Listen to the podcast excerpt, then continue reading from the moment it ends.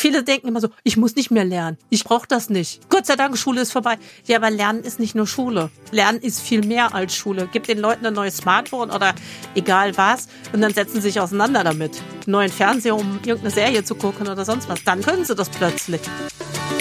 Herzlich willkommen zu einer neuen Episode meines Podcasts Education Minds. Didaktische Reduktion und Erwachsenenbildung. Ich bin Ivo Würst Trainer und Fachbuchautor und unterstütze Unternehmen, Institutionen und Bildungsorganisationen, ihre Arbeit im Bereich der Erwachsenenbildung zu professionalisieren. In diesem Podcast spreche ich mit kompetenten Gästen über innovative Formen der Bildungsarbeit. Du gewinnst wertvolle Hinweise und Inputs rund um das Thema didaktische Reduktion und Erwachsenenbildung. Ich freue mich, dass du heute wieder mit dabei bist. Heute beim Podcast Education Minds, didaktische Reduktion und Erwachsenenbildung, haben wir Sandra Mareike Lang auf Besuch. Hallo Mareike, willkommen zum Gespräch. Hallo Ivo. Ich weiß ja, dass du am liebsten hast, wenn ich dich gleich mit dem Vornamen anspreche, Mareike, und ich weiß auch, dass du ein eigenes Projekt am Laufen hast und das heißt Bildung rockt. Erzähl uns mal ein bisschen von dir und von deinem Projekt. Naja, ich bin auf Bildung Rock bin ich halt gekommen im Zuge der, ich mache seit 2001 nicht anderes als mich weiterbilden. Ich kann nichts anderes, böse Zungen behaupten, ich bin ein Weiterbildungsjunkie, was ich mit Sicherheit auch wirklich bin. Und äh, ja, äh, habe dann irgendwann so festgestellt, die Erwachsenenbildung, da geht noch so viel und die Bildung rockt einfach für mich. Und das ist so, ich möchte andere davon überzeugen, dass wir mit Bildung ganz viel erreichen können. Und da ist es dann, ich sage jetzt mal, die Schnittmenge zwischen der schulischen Bildung und der Weiterbildung ist für mich auch sehr eng geknüpft. Also von daher bin ich da immer sehr daran interessiert, wie kann sich Schule auch weiterentwickeln, wie kann sich die Bildung überhaupt weiterentwickeln und wo geht die Reise zukünftig eigentlich mal hin von uns allen, die wir Lehrende sind im weitesten Sinne. Ein Stichwort bei dir ist ja das Future Learning. Und mich würde da interessieren, wo siehst du da Zusammenhänge Future Learning auch mit dem Konzept der didaktischen Reduktion? Das heißt, dieser Fokus, was ist wirklich wesentlich? Das heißt, meine Frage ist so, Hand aufs Herz, können wir denn überall immer didaktisch reduzieren oder siehst du auch Situationen, wo das tatsächlich eine Herausforderung ist, zu entscheiden, was ist wesentlich für den Lernfortschritt? Ich sehe das manchmal als sehr große Herausforderung an, ganz einfach aus dem Grund, weil du wirklich überlegen musst, was ist denn jetzt wesentlich, was ist nicht wesentlich.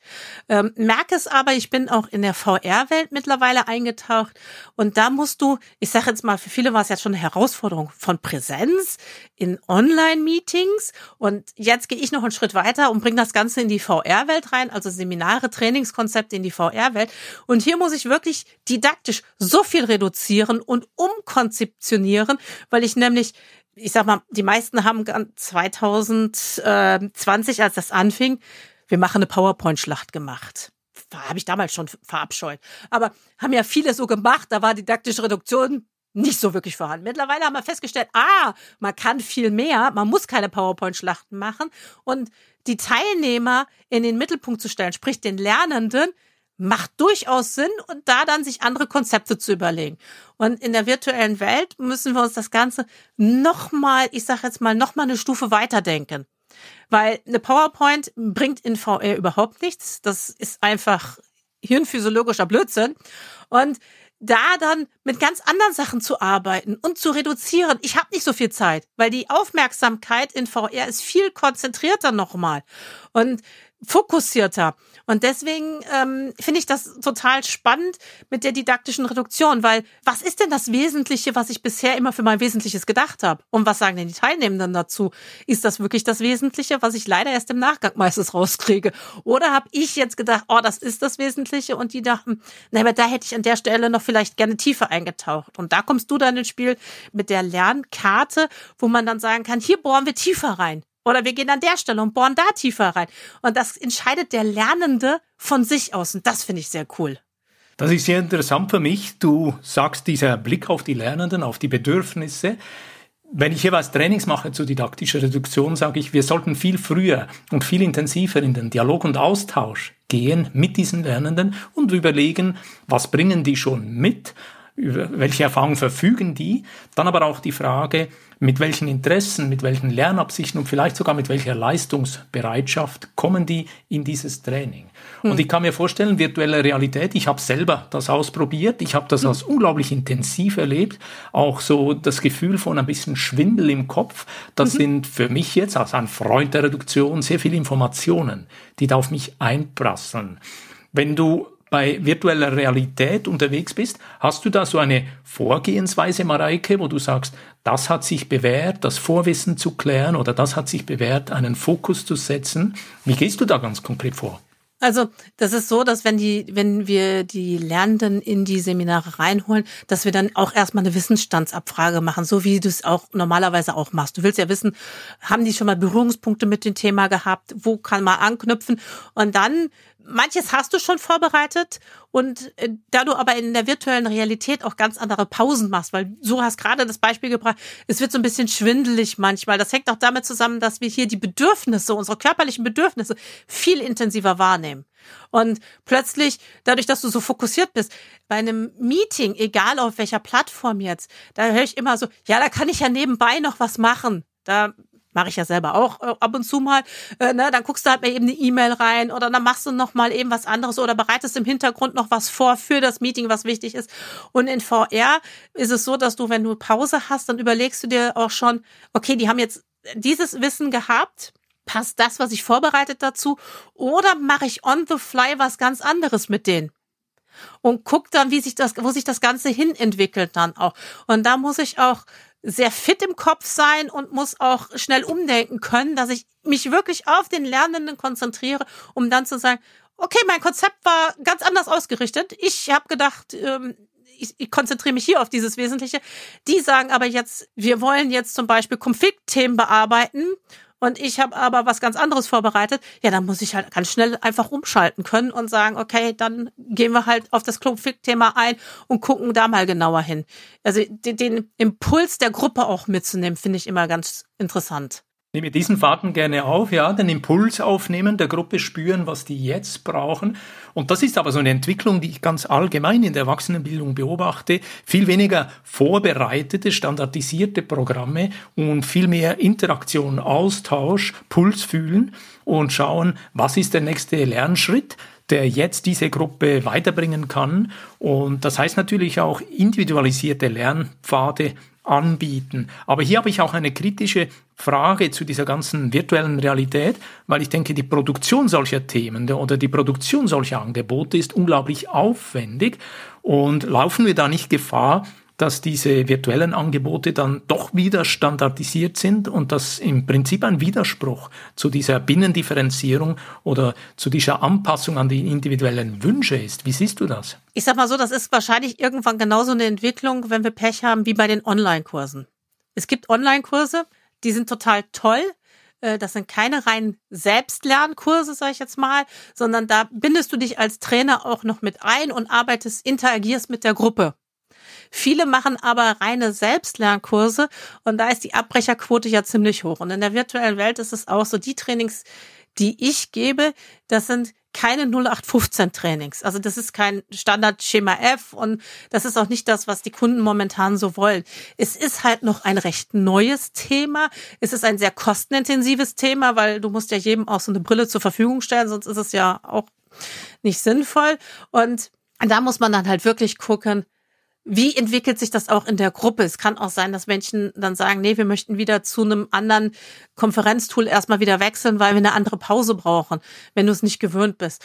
Aber ich glaube, das steht und fällt auch viel mit den Trainierenden. Was wir daraus machen, sehen wir es als Möglichkeit an, hier was wirklich Tolles rauszumachen, egal ob jetzt aus dem Videoconferencing-Tool und aus dem Online-Kurs oder aus dem virtuellen Training. Oder sagen wir, nee, ich muss skalieren, skalieren, skalieren und dann ist es mir eigentlich völlig egal, was beim Lernenden am Ende rauskommt. Und ich glaube, da hängt vieles auch mit der Persönlichkeit zusammen, die wir haben. Mir kommt dieser Gedanke, weißt du, beim Virtuellen, dass wir das früher zum Teil auch schon aufgenommen haben. Und ich erinnere mich an eine Situation.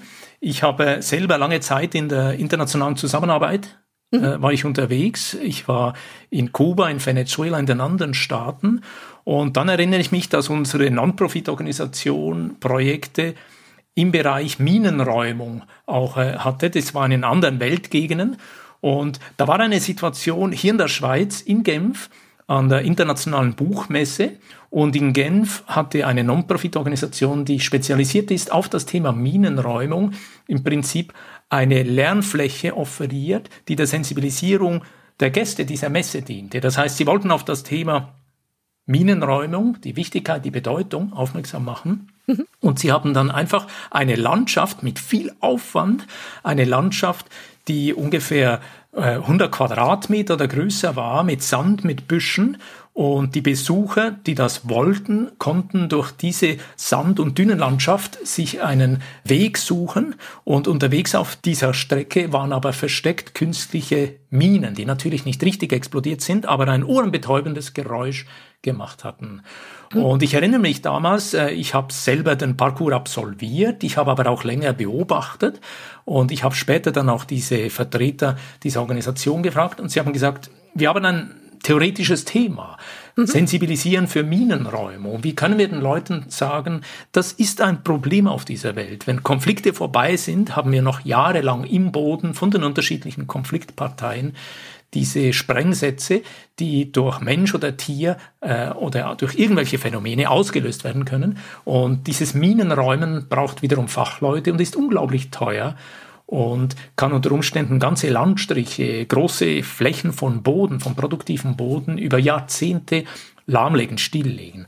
Und für mich war das wie ein früher Vorläufer von virtueller Realität, ich bin, ohne dass ich irgendwo in einem Konfliktgebiet bin, an einer Buchausstellung über einen vorbereiteten Kontext spaziert.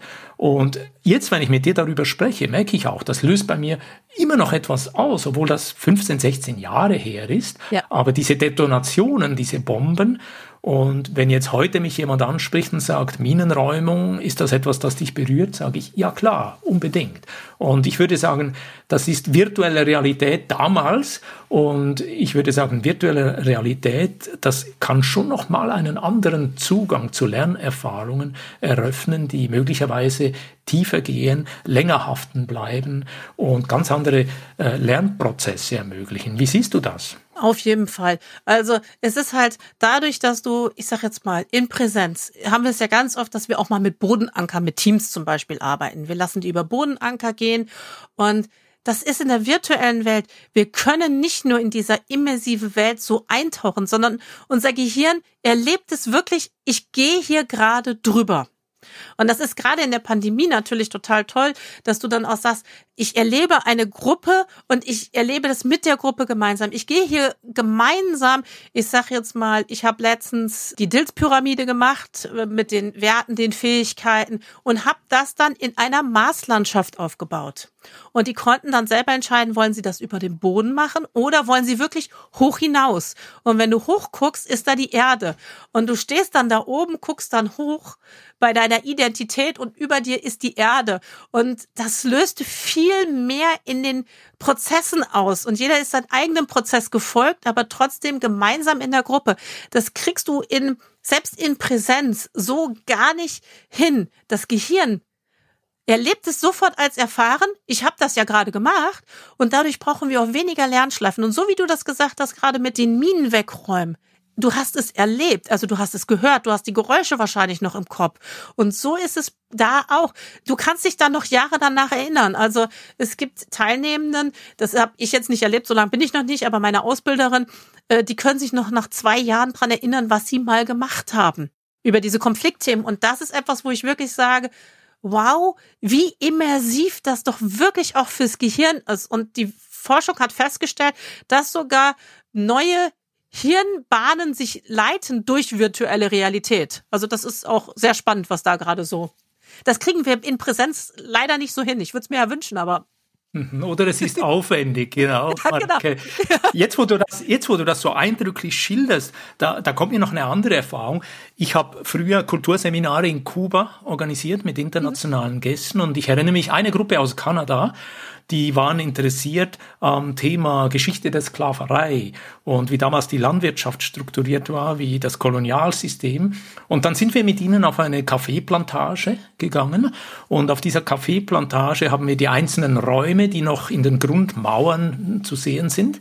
Und wir hatten von der Universität von Havanna äh, Historiker, die uns sehr gut über die damaligen Abläufe und die Situation berichten konnten. Und sie haben uns gesagt, in diesem Raum haben mindestens 20 Personen übernachtet. Und wir dachten so, da haben fünf Personen Platz. Wieso 20? Und sie haben gesagt, die Leute mussten in Schichten schlafen. Oh.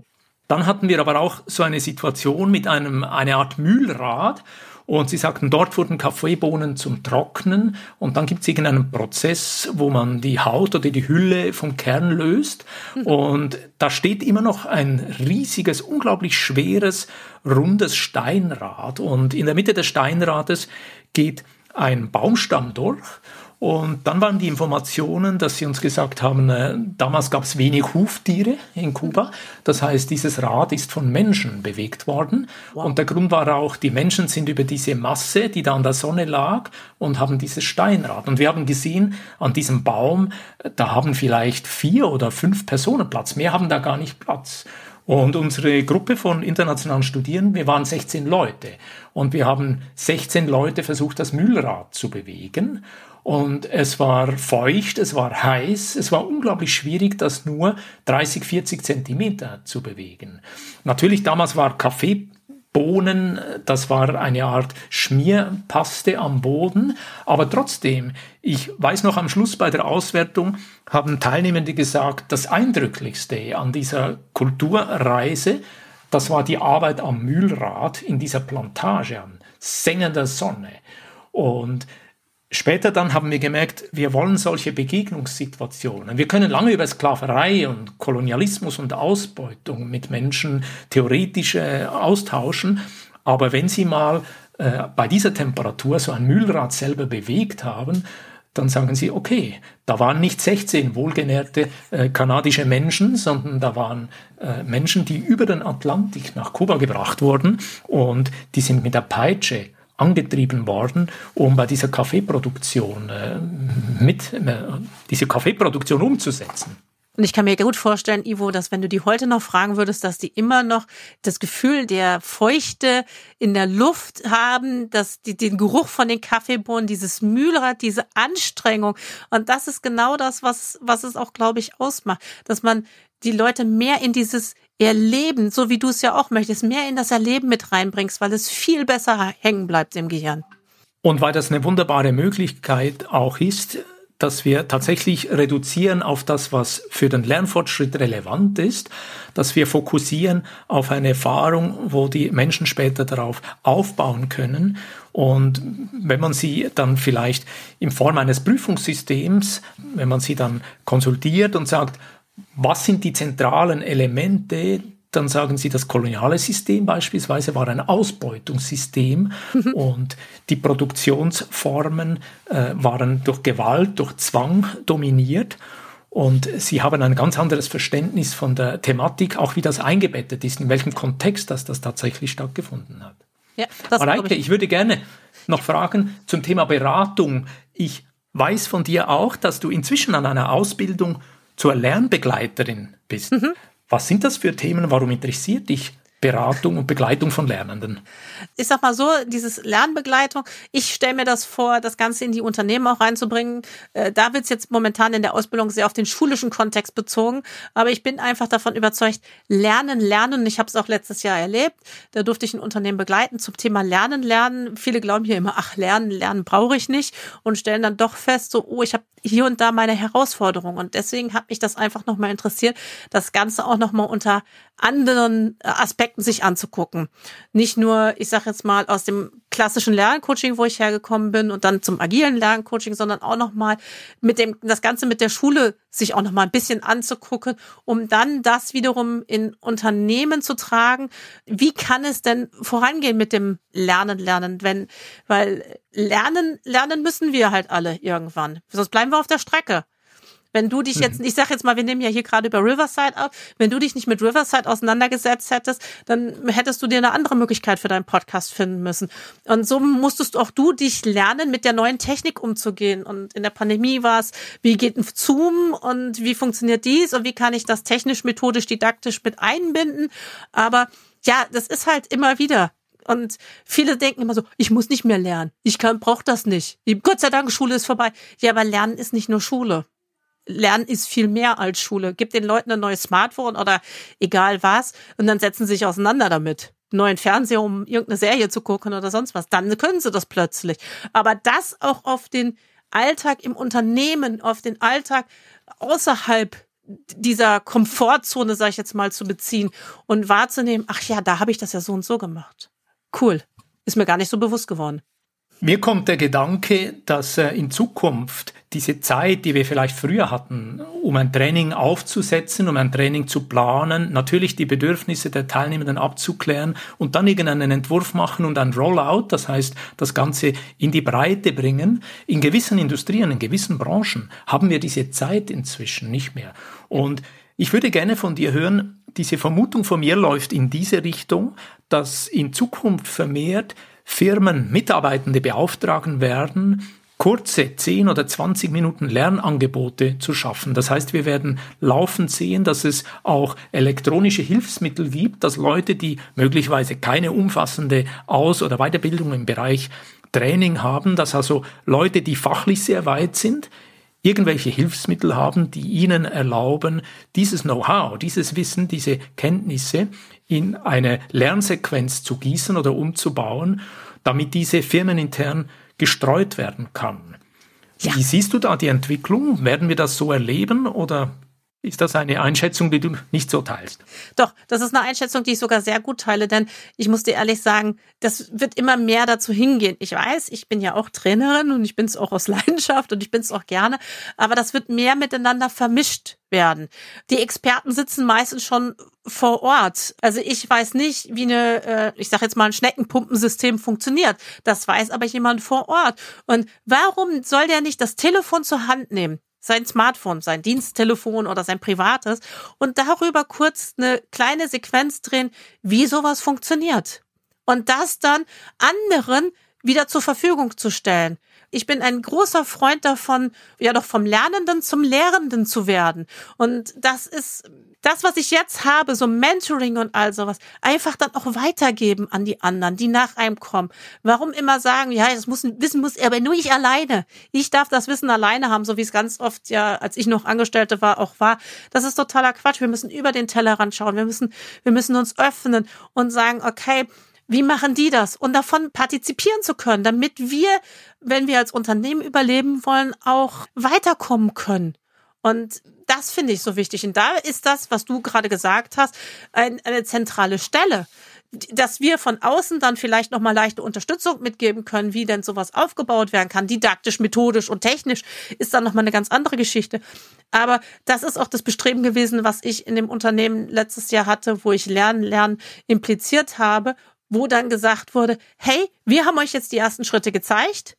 Bitte tut uns den Gefallen, trag das in das Unternehmen weiter. Weil wenn es von außen kommt, ist es von außen. Es wird von außen dann so ein bisschen wie, ja, ja, die haben gesagt, wir müssen das so und so machen. Aber wenn ich von etwas überzeugt bin und da sind das Unternehmen reintrage und sage, hey, lass uns mal, ich sag jetzt mal als Beispiel, ein Barcamp machen. Geht ja genauso. 20 Minuten. Jeder teilt was mit, was er gerade gelernt hat. Oder wir machen Working Out Loud oder Learning Out Loud, wie sie alle da heißen. Oder wir machen irgendwelche anderen tollen Formate, die es da gibt auf dieser Welt. Und setzen das einfach mal ein in unser Unternehmen und lassen ganz viele dran teilhaben. Dann kommt das Unternehmen auch viel weiter und man merkt auch plötzlich, ach, der hat ja da Ahnung von. Und das, der war vielleicht gar nicht, äh, hat sich nie in den Vordergrund gestellt, was ein introvertierter Mensch ist, weil er sich nicht so gerne öffnet, aber hat ein unheimlich fundiertes Wissen in einem Bereich. Warum soll man das nicht teilen? Das finde ich sehr schade dass das, also ich würde es mir wünschen, wenn es viel, viel mehr davon gibt. Da gehe ich völlig d'accord. Ich bedanke mich, Mareike, für dieses wunderbare Gespräch. Du hast das Stichwort lernende Organisation jetzt auch noch eingebracht. Wir haben über didaktische Reduktion gesprochen, über virtuelle Realität und wie es dazu natürlich Auswahlfokus braucht. Wir haben über deine Erfahrungen mit dem Thema Lernbegleitung und schließlich eben diese Entwicklung, die sich abzeichnet, dass die Unternehmen, die Firmen immer schneller intern Angebote bauen, konstruieren müssen und dazu natürlich wieder auf Fachleute wie dich, Mareike, Fachleute der Erwachsenenbildung angewiesen sind, damit sie das gut auf den Weg bringen. Ich kann mir gut vorstellen, dass ich dich kontaktieren werde, um ein zweites Gespräch, nämlich lebenslanges Lernen, aufzugreifen. Und ich bedanke mich sehr herzlich für die Zeit heute, für diesen Austausch. Alles Gute. Mareike. Dankeschön. Wenn dir diese Podcast-Folge gefallen hat, dann freue ich mich über einen Like und eine positive Bewertung auf Apple und Spotify. Mehr Informationen zu mir und meiner Arbeit findest du auf www.education-minds.com und auf LinkedIn. Alle Links findest du immer auch in den Show Notes. Ich freue mich, dich auch in der nächsten Episode wieder mit dabei zu haben. Bis dann, dein Gastgeber Ivo Würst.